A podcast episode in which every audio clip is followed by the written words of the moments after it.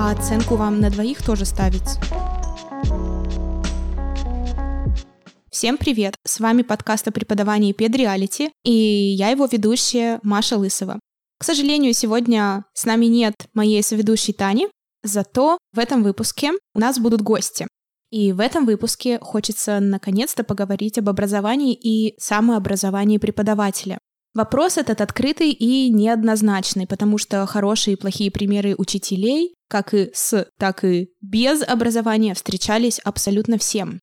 К нам присоединились ребята из дружественного подкаста «Без языка», я лично этот подкаст слушаю, люблю, также я была у них гостем. И сегодня они пришли к нам. Во-первых, это основатель студии Rush English и по совместительству лучший стади Бади Рашид. Всем привет, ребята.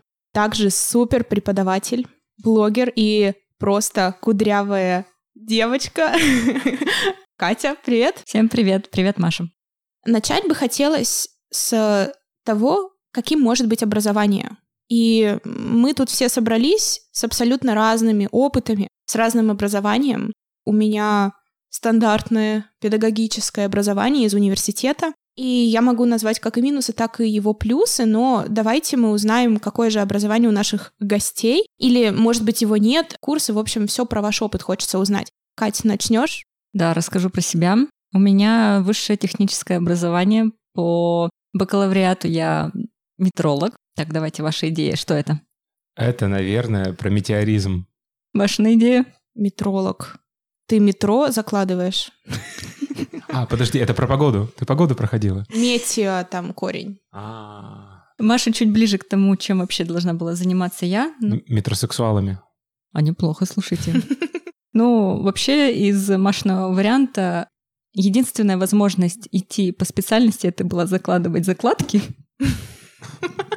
Но, к счастью, или к... Нет, все таки к счастью, меня судьба увела от этого. И на четвертом курсе, точнее, перед четвертым курсом меня попросили заменить преподавателя в школе по английскому языку. Я знала тогда английский неплохо, как мне тогда казалось. И так я пошла в нашу сферу. Да, а потом у тебя же было еще какое-то дополнительное, ну, может, не образование с точки зрения формальной, а самообразование, или можешь про это еще рассказать? Да, так как я начала работать в школе, я поняла, что мне необходимо хоть какое-то образование, чтобы понимать, что давать детям, как давать и почему, и в какой последовательности. Так я пошла на курсы переподготовки на базе своего университета. Они мне очень сильно помогли, научили меня тому, что необходимы сертификаты Ти- TKT, ТКТ, Цельта, Дельта, вот это вот все очень круто, и за этим нужно идти вперед к этому стремиться. Раш, теперь твоя очередь. Рассказывайте о себе. Ну, У меня очень простая и довольно распространенная история среди преподавателей, особенно в частном э, секторе. В частном секторе звучит так, как будто мы за городом живем все. Я закончил международные отношения. Специальность у меня дипломат. Я не знаю, как мне звучит моя специальность. По-моему, там политолог-историк написано в моем дипломе. Дипломат? А, это ты должен быть вот этой вот сумочкой, да? А, ответочка засчитана, засчитана. На третьем курсе я начал репетиторствовать на дому, а потом меня взяли в крупный языковой центр Екатеринбурга. Потом я закончил учебу и все еще продолжал там работать. Да, но мы из разных крупных языковых центров. В нашем подкасте то место, где работала я, фигурирует тот самый центр или место, которое мы не называем, а крупный языковой центр — это другой. Ну так, на всякий случай. В общем, мы можем сделать вывод о том, что у нас чуть-чуть все по-разному, но в итоге мы занимаемся одним делом. Как вам кажется, что вам это образование вообще дало? Катя уже упомянула, что тебе это построило некую систему и дало понимание, как надо вообще работать, каких-то базовых принципов придерживаться и так далее. Я могу то же самое сказать о своем образовании, то есть какая-то база, которую ты при этом не ощущаешь во время учебы, но по итогу ты все равно имеешь базовое представление, что хорошо, что плохо, про этапы усвоения информации, про какие-то, ну, вещи, которые понятны, по идее, всем. Но, знаете, оказывается иногда так, что далеко не всем. Да, я хотела бы подтвердить слова Маши и рассказать некую историю. В тот момент, когда я училась, я работала в одном маленьком языковом центре, и там была авторская методика. Как мы любим. Да, моя любимая. И проблема в том, что у меня был небольшой когнитивный диссонанс из-за того, что то, чему я следовала и то, чему учили меня во время учебы, оно напрямую расходилось э, с принципами центра и наоборот. Поэтому примерно где-то через месяц работы я поняла, что я там ненадолго. Теперь вопрос к Рашу. Он дипломат, но, как мы знаем, дипломаты не учителя. Откуда ты узнал про то, как надо преподавать, в какой момент, как быстро ты вообще понял, что тебе не хватает каких-то, может быть, знаний, и как ты их добыл, и где? Я думаю, все началось с первого курса, когда у меня был клевый преподаватель, и у нас у всех, скорее всего, есть в голове хороший препод английского Один языка. какой-нибудь. Один, ну, в лучшем случае два, которые хорошо у тебя вели и запомнились своим поведением, манерами и, ну, вот этим вот общим флером хорошего Мгм, преподавателя. У меня была такая преподавательница Екатерина Сергеевна. Она потом, по-моему, уехала сдавать дельту в Испанию. Она была просто супер вдохновляющей. И она была такой клевой, что мы вместе с ней после занятий ходили в рестораны, она устраивала нам занятия на открытом воздухе. М, И ты после этого, ну, как бы хочешь не ронять планочку, что Да. хочу быть как она. Потом одногруппница скинула мне своих учеников на репетиторство, и, ну, тогда все было, конечно же, прям по самому худшему сценарию. Брал какой-то первый попавшийся учебник, по которому я учился в школе, по нему вел, все было плохо, а вот в крупном языковом центре они начали давать какие-то азы, и ты уже чувствуешь, что тебе не хватает того, что тебе дали, и начинаешь сам нарывать о преподавании мгм. и об основных принципах, и все глубже, глубже, глубже погружаешься, чтобы быть просто лучше. Вот у меня всегда такая цель есть. Каждое занятие, чтобы было покруче, чем предыдущее. Да, мне кажется, это особенность нашей профессии, что когда ты проводишь занятия по одному какому-то принципу, они тебе все равно начинают надоедать, потому что есть элемент творчества. Тебе всегда хочется лучше, быстрее, выше, сильнее. Ты как спортсмен, только без банок. Да, мне на самом деле дико приятно общаться и вообще видеть, что в моем окружении профессиональном люди понимают, что какой бы ты, может быть, уже даже признанный сертификатами не был преподаватель, тебе непременно нужно как бы проводить аудит своего преподавания, постоянно задавать вопросы, как мы уже тоже обсуждали в выпуске, когда я приходила к ребятам в подкаст без языка. Мы там упоминали, что нужно задавать себе вопрос, зачем я это делаю. Прям про каждое задание. Ну и в целом вообще. Пересматривать даже какие-то свои уже устоявшиеся схемы. Это дико важно. Знаете, обидно только то, что ну не все так живут. Я имею в виду только преподавателей.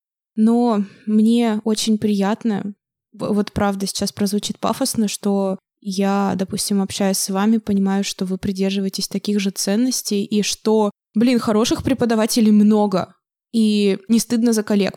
Я ведь сдавал TKT во время работы в крупном языковом центре, потому что это было такой нормой. Как будто бы обязательно нас всех заставляли сдать TKT. Но не то чтобы заставляли, очень сильно рекомендовали. От этого зависела еще и наша зарплата. И я вот не считаю, что TKT это прям что-то супер крутое, и что вот это вот образование, которое... Даже международные отношения, пускай они никогда не учили педагогики, мне у нас психологии это был один семестр, и то половину пар все прогуливали. Международные отношения дают тебе больше soft skills, чем TKT, который, ну, вроде как позволяет тебе упорядочить твое занятие, но его можно вызубрить. И потом в жизни никак не использовать, и в итоге он будет ну, впустую сданные потраченные 12 тысяч. Не согласна с тобой. А можно, ребят, извините, дисклеймер TKT? Давайте объясним. Teacher's Key Test, по-моему, он называется. Knowledge test. Или Key, по-моему, там Key, не суть. Это экзамен, который Кембриджем организовывается, состоит из трех основных модулей. Один из них теоретических, два практических. Да, это именно преподавательский экзамен, направленный на навыки преподавания, на освоение вот этих базовых каких-то вещей. Но это при этом базовый экзамен, согласитесь? Очень, но очень странно, что в города... у Кембриджа же есть шкала оценки не только языковых экзаменов, но и шкала значимости преподавательских. Мгм. И три модуля TKT стоят выше, чем Селта. При том, что Селта в 10 раз дороже и в 300 раз полезнее. Я могу объяснить, почему. Потому что CELTA — это экзамен для всех носителей языка. Если они хотят уехать в другую страну и преподавать английский язык, даже если они были дальнобойщиком, они могут пойти и сдать CELTA, TKT-то почему все равно круче, чем Селта? потому что это уже для учителей. Ну, чисто бюрократическая иерархия. Да продавать просто проще TKT. Если бы он, мне кажется, ценился ниже, то тогда бы на него просто никто не ходил. Ну, типа, М. нафига? Тоже может быть, но, по крайней мере, вот так то, что нам рассказывали. Какими знаниями я обладаю. Так вот, вернемся по поводу TKT. Я с тобой не согласна. Почему? Потому что ты учился на гуманитарной специальности. Да. А человек, который не учился на гуманитарной специальности, найдет TKT очень-очень полезным. И если он решил поменять полностью свою жизнь и сферу работы, я считаю, что это прям must-have. Очень много дает даже вот этот вот дурацкий учебник, который они почему-то не пересдают годами. Окей, я согласен с тем, что ты как минимум узнаешь много новых слов которые ты в обычном английском никогда в жизни не, не будешь использовать. Да. А можно дисклеймер? Мне кажется, что вот если человек совсем-совсем не из гуманитарной сферы, у нас с вами есть сейчас небольшое искажение, когда долго в каком-то процессе варишься, тебе кажется все супер очевидным, и какие-то вещи, в том числе этические, поведенческие, какие-то проявления твоего эмоционального интеллекта, эмпатии и всего прочего, когда ты преподаешь, оно у тебя само формируется, и ты на это не обращаешь внимания. Но, возможно, у людей совсем не из этой сферы, действительно, даже это будет провоцировать некие вопросы, трудности. И для этого тоже, наверное, нужны вот эти вот аспекты. Я думаю, да. Плюс, учитывая, что ты когда тикети сдавал, ты уже преподавал. Ну, полгода. Ну вот. Пол, не, давайте так, полгода я преподавал в большом языковом центре, а до этого репетиторствовал. Вот, и мне кажется, что, опять-таки, для тех, кто только начинает, это очень-очень большая помощь и поддержка со стороны методики. А можно вопрос вообще немножко не, не отсюда? Вам сейчас стыдно вспоминать ваши первые занятия? Да. Омерзительно. Вообще. Это было очень плохо. Типа грамматику преподать ребенку сходу с первого занятия, это был я. О, о, да, мы все с грамматики, мне кажется, начинали вот э, с чистой такой вот, ничем не разбавленной. Да, то есть никакой презентейшн, ничего Берешь и такого. просто вываливаешь. Вот такая схема, делай предложение. Ну, плюс-минус. Я начинала с English файла Elementary, по-моему. Кстати, знаете, мне кажется, что вот для таких совсем уж зеленых, ничего не смыслящих преподавателей, а все абсолютно проходят через этот этап. То есть тебе нужно реально сначала побыть очень плохим преподом какое-то время. Ну, это неизбежно. Как будто, можете со мной не согласиться, но если ты берешь какой-нибудь English файл или любое другое аутентичное издание и просто идешь по нему, ты себе делаешь намного меньше стыда в будущем, потому что там за тебя уже принципы соблюдены, ты хотя бы не сделаешь каких-то очень дурацких методических ошибок. Вот в этом плане, мне кажется, чем придумывать как я должен объяснить, как я должен презентовать грамматику или вовлечь это в спикинг, все сделано, пользуйся, пожалуйста.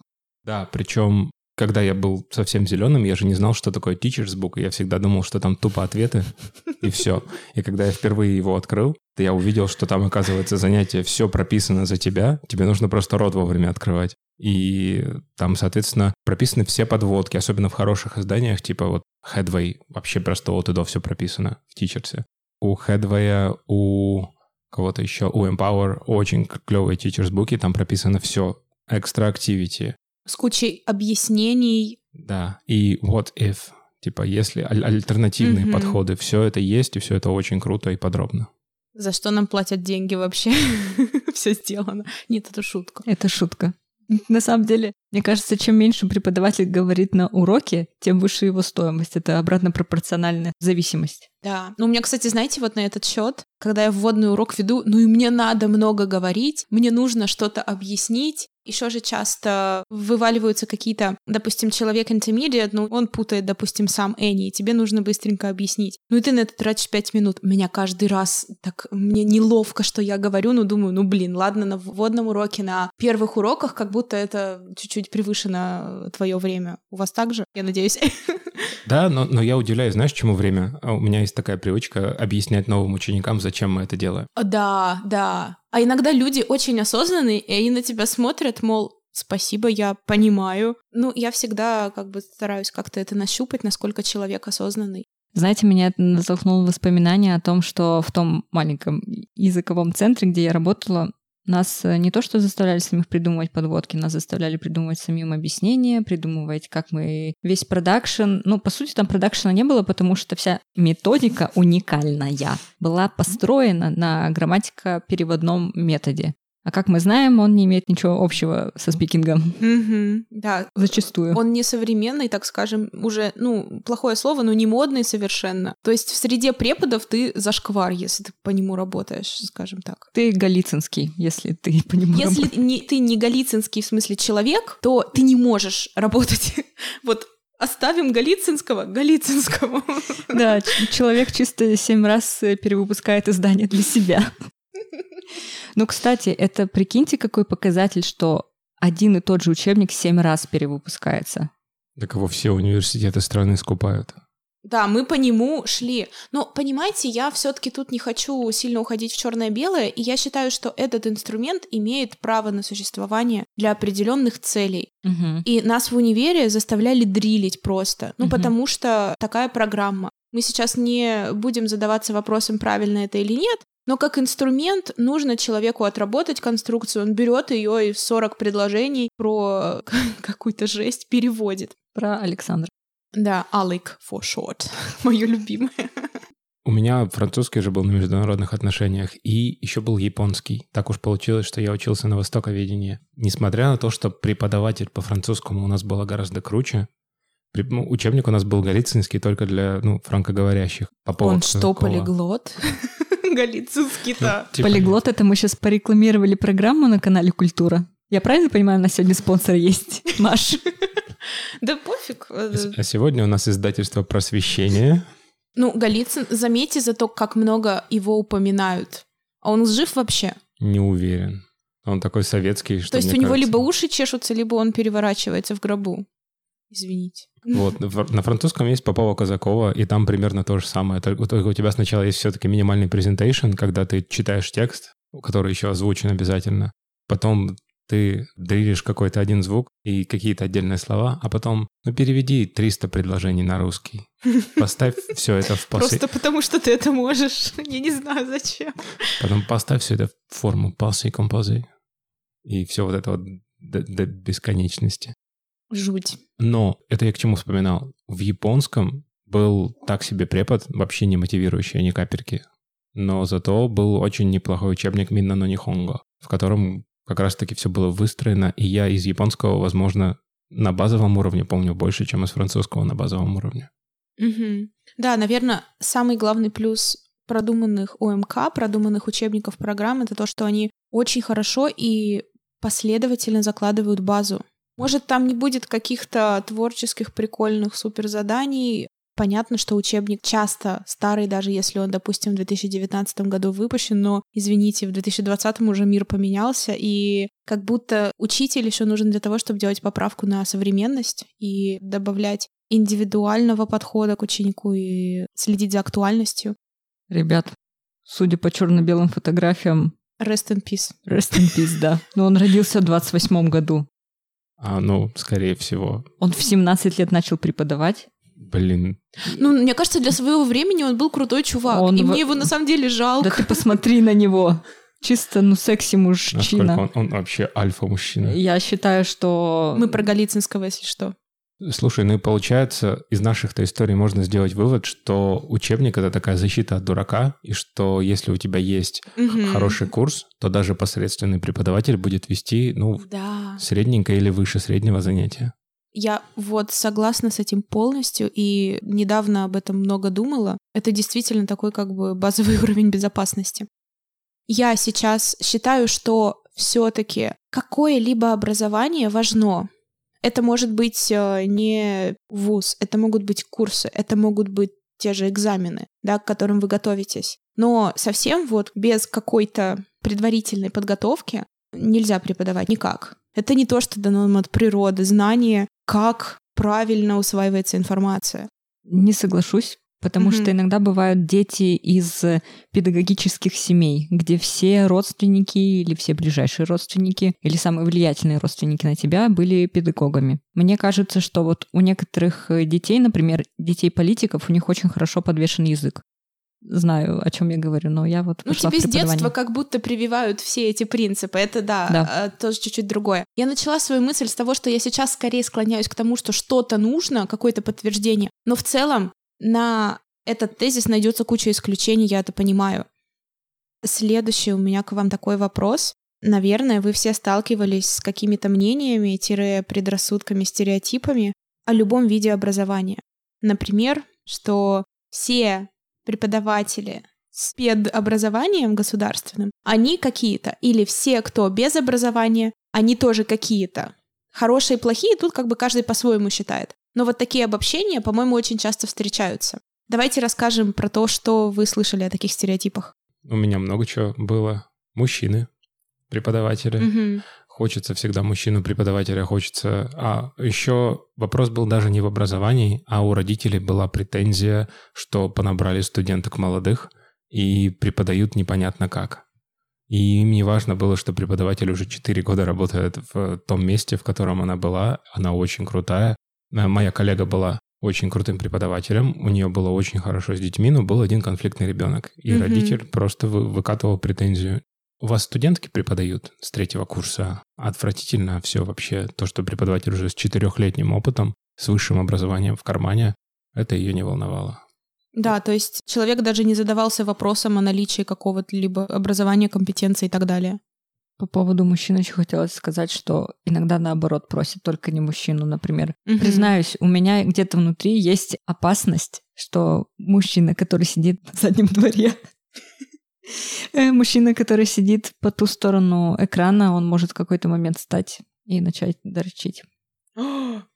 Ничего себе у тебя как. А, Я не знаю почему. Ну, просто закрываешь ноут и не смотришь. А я не могу, я уже смотрю, я же деньги А. отдала свои за это. Я А такая, ну что, придется теперь смотреть. Я думал, ты про, про ученика, который начнет дрочить, а ты про преподавателя. Я про преподавателя, Жесть. да, конечно. Потому что я читал историю на Пикабу, по-моему. Девочка-преподаватель сказала, типа, как закончилась моя карьера препода на Авито. Первое занятие, все окей, но мужик какой-то странный. И тут я ему что-то объясняю, он кивает, но особо не разговаривает со мной. И тут э, где-то минут через 10 у него камера дергается, и я понимаю, что он дрочит, сидит просто во время занятия. Представляете, он сколько денег себе сэкономил, и вместо проститутки по интернету нанял препода за 400 рублей с Авито. Че, мог просто чарт-рулетку зайти бесплатно посидеть? Блин, а что в 21 веке проблема найти эротический порно-контент? Ну, это, видимо, что-то такое другое, ну или это свои у него какие-то фетиши. Так проблема в том, что на любой фетиш уже есть ответ в интернете. Вы Ну что, не да. знаете правило 34? Чего каждый раз Чё, мы- какое правило? Правило 34 — это на любой неэротический контент будет эротический контент. Почему 34? Это, блин, я не помню откуда. Это не из Зомбиленда, по-моему. На что? Короче, откуда-то то ли Ладно, из Зомбиленда, то, ли- то ли из аниме пошла эта шутка. погуглим. Ну, там прям может быть интересно, да. А ты боишься, что человек это правило не знает и захочет на тебя экстраполировать свои... Ну да, фетиши. то есть э, если ему нравится, как кто-то объясняет ему английский, он, значит, заходит на xvideos.com и что, гуглит поиск. У них отличный artificial intelligence. Teacher, whore, hot, Да, вот это вот. explains present ну, simple. или что-нибудь вполне... Teacher webcam. Да, или там типа... э, Надо погуглить потом, что это такое. Или типа учительница наказывает меня за то, что не понял разницу present simple, а, э, present perfect и past simple. У меня на эту историю, сейчас вы пока говорите, я вам сейчас покажу кое-что. Вот это новый мир я открыла сегодня. Я вам просто вот умоляю. О, я помню эту историю, ты мне рассказывала. Катя показывает нам картинку, на которой написано «Ищу преподавателя, а репетитора английского языка с наказанием». С вашего разрешения вам зачитаю. Доброго дня. Научить взрослого мужчину разговорному английскому. По английской методике. Если не выучил урок или не сделал домашнее задание, наказание решает сам репетитор. Требования. Репетитор только женщина строгая, способная спросить за результат. Поэтому и методы такие. Занятия на дому ученика.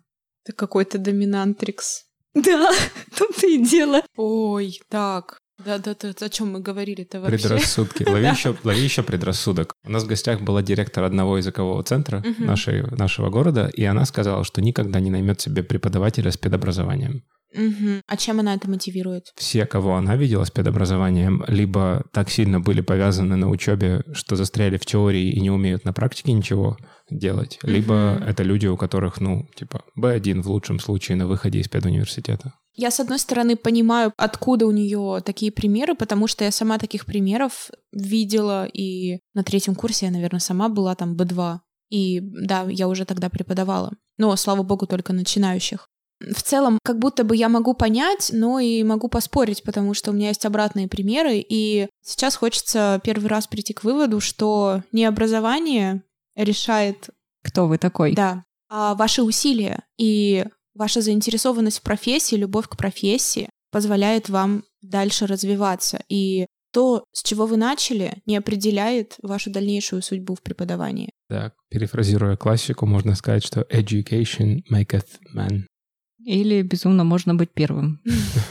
Я помню еще про образование, докидывая, я когда-то участвовал в рекрутинге, я нанимал себе преподавателя, когда работал в крупном языковом центре старшим преподавателем. Мгм. И вот тогда даже, по-моему, не было вопроса о том, кто какое образование получил, потому что всегда в первую очередь языковой центр смотрел на бэкграунд и на уровень языка. И, а, уже твое образование проверяется простым тестовым уроком. Тебя Да. просят провести занятия для детей лет 16 Мгм. уровня А2. И если ты сходу не можешь провести это занятие, чтобы оно хоть чуть-чуть напоминало что-то логичное и структурированное, то ты, неважно какое у тебя образование, ты плохой препод. По поводу крупного языкового центра я сейчас вспомнила ситуацию, что я когда-то туда устраивалась на работу, и мне все еще кажется, что, несмотря на то, что у меня тогда было очень-очень мало опыта, я достаточно неплохо преподнесла материал деткам, хотя это не моя специфика. Ну, тогда у меня не было никакой специфики, тогда мне просто хотелось найти работу.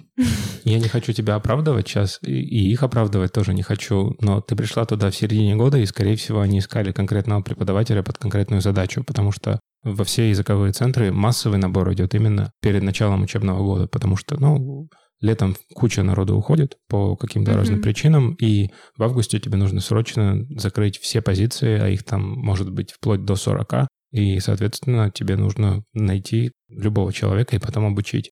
Когда же ты приходишь в декабре, у тебя просто нет времени на обучение и на раскачку, тебе нужен сразу готовый специалист, поэтому, возможно, они решили, ну, типа, no. Не потому что ты плохая, а потому что твоя специфика отличалась от той специфики, которая нужна им. Ребят, да я все понимаю, но вот ты сказал, что не будешь их оправдывать, и все равно оправдываешь. Это что такое? Ладно, я Машу могу понять, ну ты-то что? Я сказал, что я не хочу их Мы с тобой оправдывать. подкаст делаем. Ну, Не хочу, но через силу.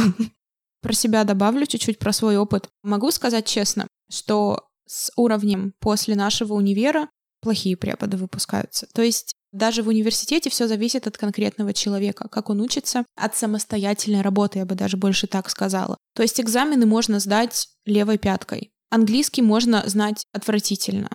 То есть, ну, прям настолько, что там на четвертом курсе человек научился с нормальной скоростью только говорить в временах группы, там, не знаю, present. Такого препода не хочется. Про какие-то там методические фишечки, приколы она была, но... И она была в целом правильная, но очень много мы делали непонятных вещей, которые в итоге на практике никак себя не оправдывали.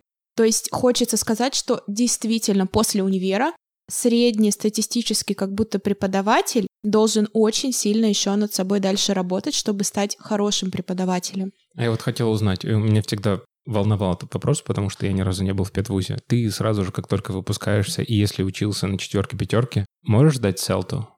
Нет. То есть как бы 4 года учебы в универе, они не стоят там месяца курса селты. Настолько... Во-первых, там комплексный подход. Мы там изучаем все предметы лингвистические. Это тоже очень важно для soft skills. Мы изучаем возрастную психологию, педагогику, потом методику, историю языка, языкознание. То есть и это все закладывается очень большим базовым фундаментом. Я не знаю, по мне, может быть, немножко видно, что я неравнодушна именно к каким-то лингвистическим аспектам языка. Люблю вот эти все задротства. В целом, это не обязательно каждому преподу. Да, то есть э, это, наверное, выбор каждого. Кто-то больше увлечен методикой, кто-то лингвистикой. У нас это как бы было все вместе. Методика там была как будто постольку, поскольку, но базовые принципы, типа там presentation, practice, production, не знаю, что-то вот такое супер-супер-супер базовое, у всех, слава богу, заложилось. То есть за это можно сказать спасибо универу, и все-таки, наверное, можно работать после универа достаточно успешно, потому что в совокупности за 4 года, хочешь не хочешь, ты нахватаешься, и нахватаешься правильных вещей. Но это все равно недостаточно, чтобы быть действительно хорошим и высокоуровневым по языку преподавателем. Это только самостоятельная дальнейшая работа. У меня был знакомый, как раз бывший коллега из э, педуниверситета. У него был великолепный язык. Мне кажется, он был C1+. При этом мы с ним очень сильно расходились э, в процессе преподавания. То есть он мне говорил, что он ко всем относится по-разному. Прям так и говорил. Потому что у кого-то есть заложенный типа талант к языкам, а у кого-то нет. И он говорит, что это база из прям прям из универа. Скажи мне, пожалуйста, правда ли это? Потому а, что... а он в моем универе учился? Да, да. А сколько ему лет сейчас? Два. Мы с ним ровесники. Mm. Вот одновременно, получается, выпустились, да. Слушай, я что-то не знаю. Нам такое никогда не говорили. Это было очень странно, потому что Мне я... тоже это кажется странным. Я прям начала с ним спорить и такая, да как? То есть ты, получается, всех э, ценишь по-разному? Он такой, ну да, потому что есть, это как аксиома, как будто бы педагогическая. Я я ж не виноват, что этот умный, этот тупой. Вот, вот так и говорил, да, что типа я вот до C1 плюс э, выучился, потому что я одаренный, а некоторым не дано учить языки. Я такая. По-моему, тут дело в усилиях. Да, кто-то дольше запоминает, у каждого разная скорость восприятия, но Кому не дано, господи, мы сейчас с вами примеров накидаем просто миллион, кому как Конечно. было не дано, и он замечательно прогрессирует. Нет, нас такому не учили. Я сейчас пришла к выводу, что дает универское образование. Оно дает направление и, так скажем, импульс по которому ты дальше развиваешься или не развиваешься. Это уже полностью твоя заслуга. Я уверена, что высокий уровень твоего знакомого, коллеги. Это полностью его заслуга. Да, может быть, у него действительно все легко схватывается, у него очень хороший слух, память и все остальное, но мы уже не будем так препарировать его э, язык. В любом случае, это скорее не универ, а он. Потому что по-любому у него была пара одногруппников, которые там до свидания. Он за них на пары не ходил. Ну вот, опять же, да, ты сама сразу же подтверждаешь, что это не однородно. Мне кажется, правильно судить как минимум по средней температуре группу, либо вообще по м, нижней планке. Mm. Вот самый тупой студент — это минимум, который он получил от препод... Тупой, извините, ну самый э, низкий студент, который... Самый слабый студент. Да, Пойдет. почему я не могла это слово вспомнить? Потому что он тупой. И ну сразу нет, же хочется его э, тупым назвать. Я просто всех подряд и себя тоже всегда называю тупой, потому что это у меня какое-то слово дежурное. На самом деле я мало кого считаю реально тупыми. Да, и, и как бы у тебя в голове всегда есть этот диалог с самим собой, потому что ты иногда такой говоришь, ну ладно, но он же натуре не умный. Но вопрос в том, что кто-то из преподавателей это транслирует в открытую ученикам, говоря, ну, ну, но Петя-то точно сегодня не сдаст контрольную вовремя, он же дебил. Такие преподаватели существуют, они правда есть. К сожалению. И, да. И если у тебя где-то это Я знаю, грязно да. и на подкорке, и ты сидишь такой думаешь, блин, ну вот опять с Петей будет сложно. Но ты угу. все равно к нему относишься как к ученику.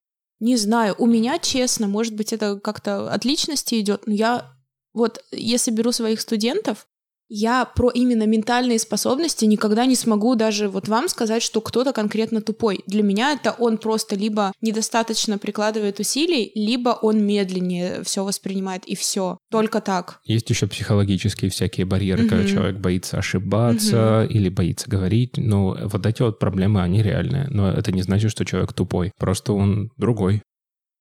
Давайте теперь вспомним примеры успешных и неуспешных преподов по эту и по ту сторону баррикад. У вас по-любому же есть и такие, и такие. Маш, а давай немножко дисклеймернемся. Угу. Что такое успешный препод? Экономически успешный? Не-не-не, типа хороший.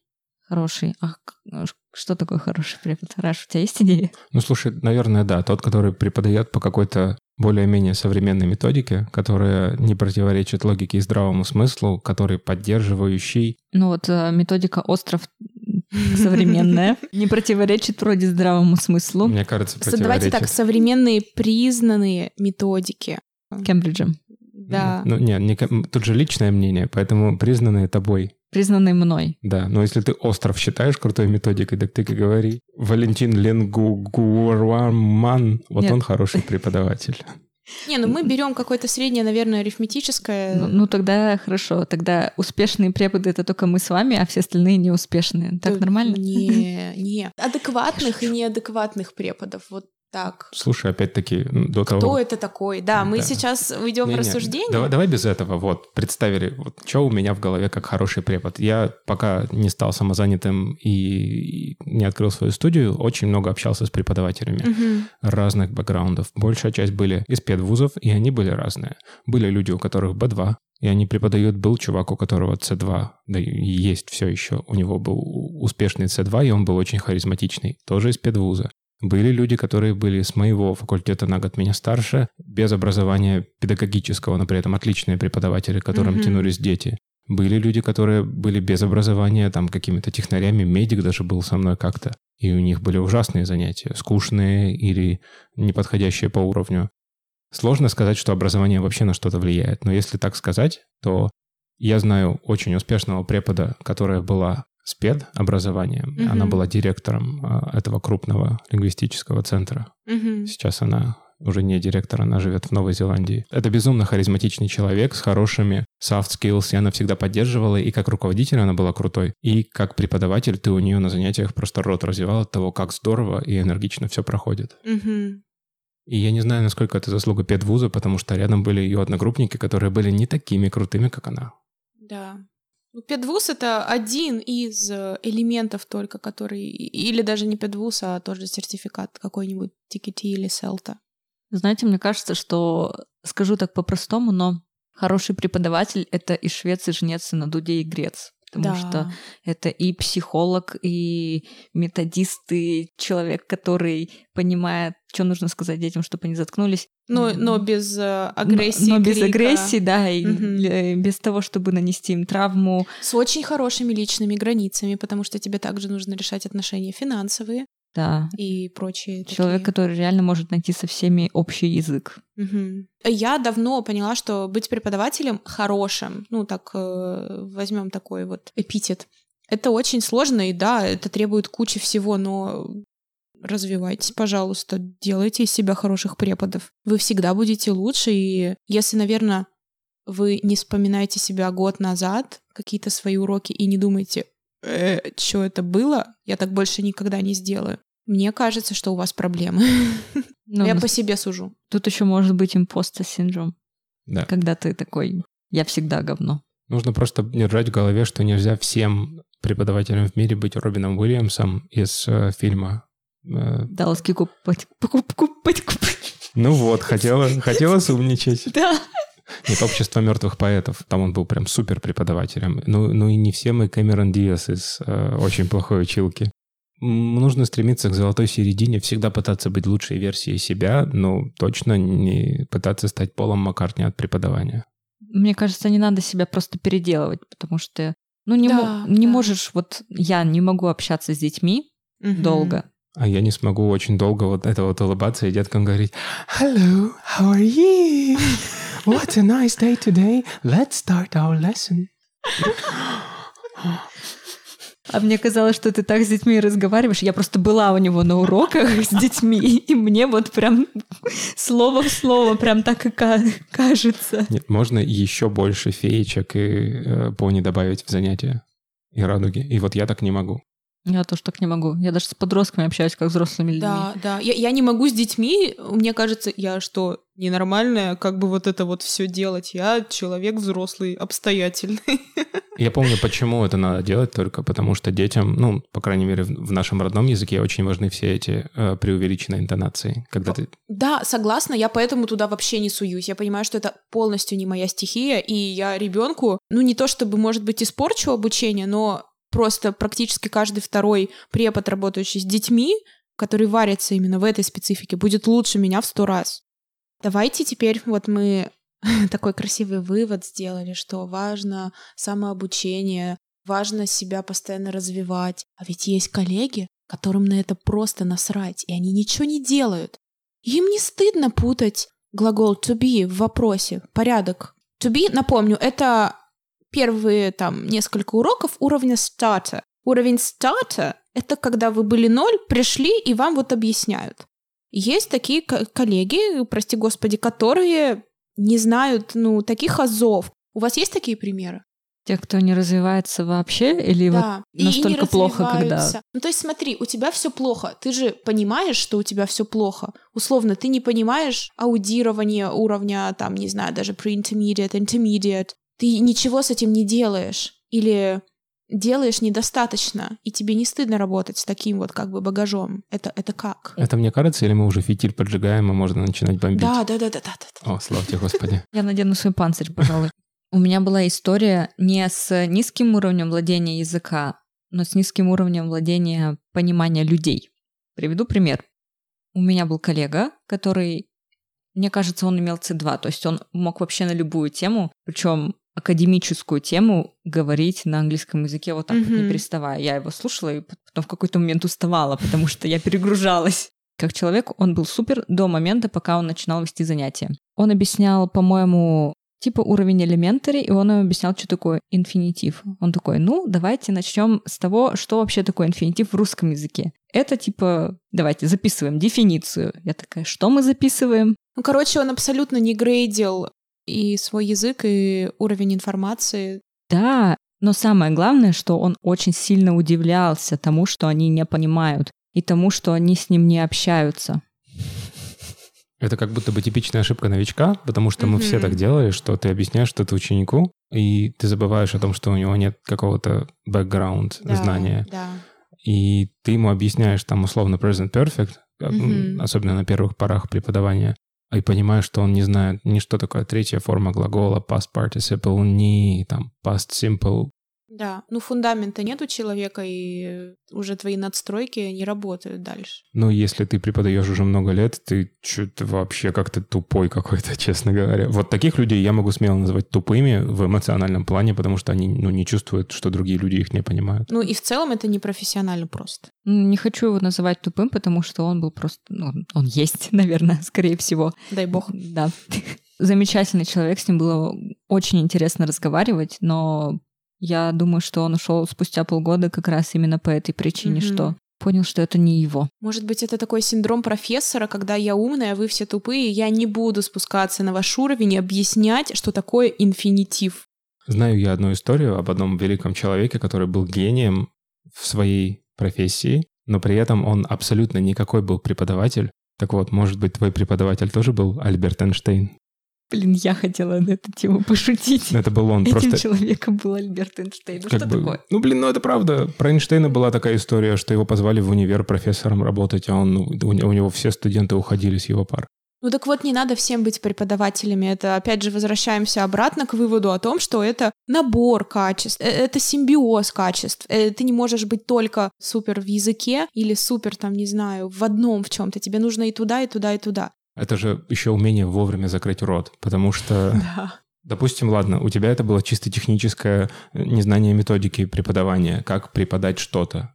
Ну, условно говоря, да. У меня был косяк с моим личным преподавателем в седьмом классе. Эту травму на всю жизнь несу с собой и не могу любить немецкий. Потому что на первом занятии немецким, которым я очень хотел заниматься, потому что у меня папа говорит по-немецки, так вот на первом занятии немецком, когда учительница сказала «Ich bin Deutsch lernen», я скоморозил какую-то чушь. Ну, типа, она спросила, как вы думаете, что это значит? Я говорю, ну, у вас, видимо, отчество такое, раз вы сказали слово «дочь». Она сказала, это самое тупое, что я в жизни слышал это на первом занятии. Нормальная шутка ребенка, господи, алло. Типа даже, да, типа самое тупое, что я слышал ну, на первом занятии. даже тупое, закрой рот, реально, как ты сказал. Да, но она сказала, что вот после этого вообще ни к ней, ни к немецкому, вот только сейчас он ко мне возвращается с текстом песен Рамштайн. Слушайте, а еще, знаете, хотела побыть немножко токсичной и спросить вас, а у вас есть такое, что когда вы на занятиях, например, с другими преподами, ну, в группе вроде mm-hmm. как занимаюсь, я, короче, чекаю, как ведет урок преподаватель. Если мне нравится, я прям сижу и типа у себя в голове отмечаю, что вот здесь... Конечно. А вот здесь ты могла бы помолчать вообще-то, но это, это жесть. Ну, я Мне правда... кажется, это нормально. Ну да. Да фиг знает. Нет, я же должна быть как ученик. Я не должна быть токсичной сукой. Но ну, ты же можешь, наоборот, позитивные моменты отмечать. Да, Но и негативные все... с точки зрения, что ты их просто у себя не будешь повторять. Или ты не замечала в себе эти же негативные моменты, заметила их в другом человеке. Это, мне кажется, вполне нормальная профдеформация и очень полезная. То за это не надо себя как-то осуждать и думать, что ты токсична, это супер вообще нормально. Смотреть на то, как вокруг тебя функционируют люди из твоей профессии, подмечать и исправлять себя или улучшать себя. Спасибо. В, в общем, мы сейчас с вами говорим о том, что, в принципе, сами товаримся в каком-то сообществе хороших преподов. И вокруг нас есть в основном хорошие примеры, и если что-то выходит из ряда вон, то это скорее исключение из правил, которые вызывают недоумение. Вконтакте есть такая группа, в которой преподаватели э, массово пишут объявления как на стену. Из разряда «подсоветуйте какой-нибудь дополнительный материал», «посоветуйте, mm-hmm. что делать из этого учебника», ну, какие-то такие практические вопросы.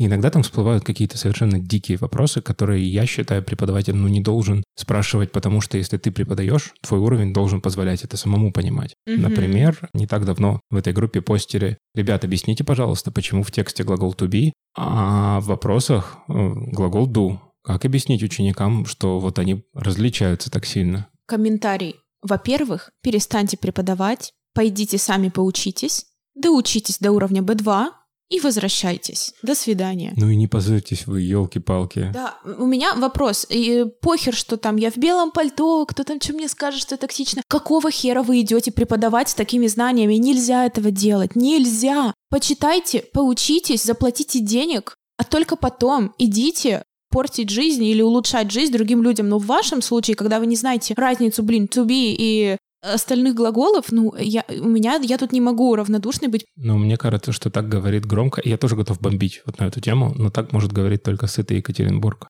А вот если это где-то в Ханты-Мансийском округе, в э, районном центре есть школа, в которую человек поехал Блин. непонятно откуда, да, типа он, он, слава богу, что хоть какой-то университет в Ханты-Мансийске выучился, хоть как-то на бюджете в самом стрёмном на свете Мы в каком веке-то живем?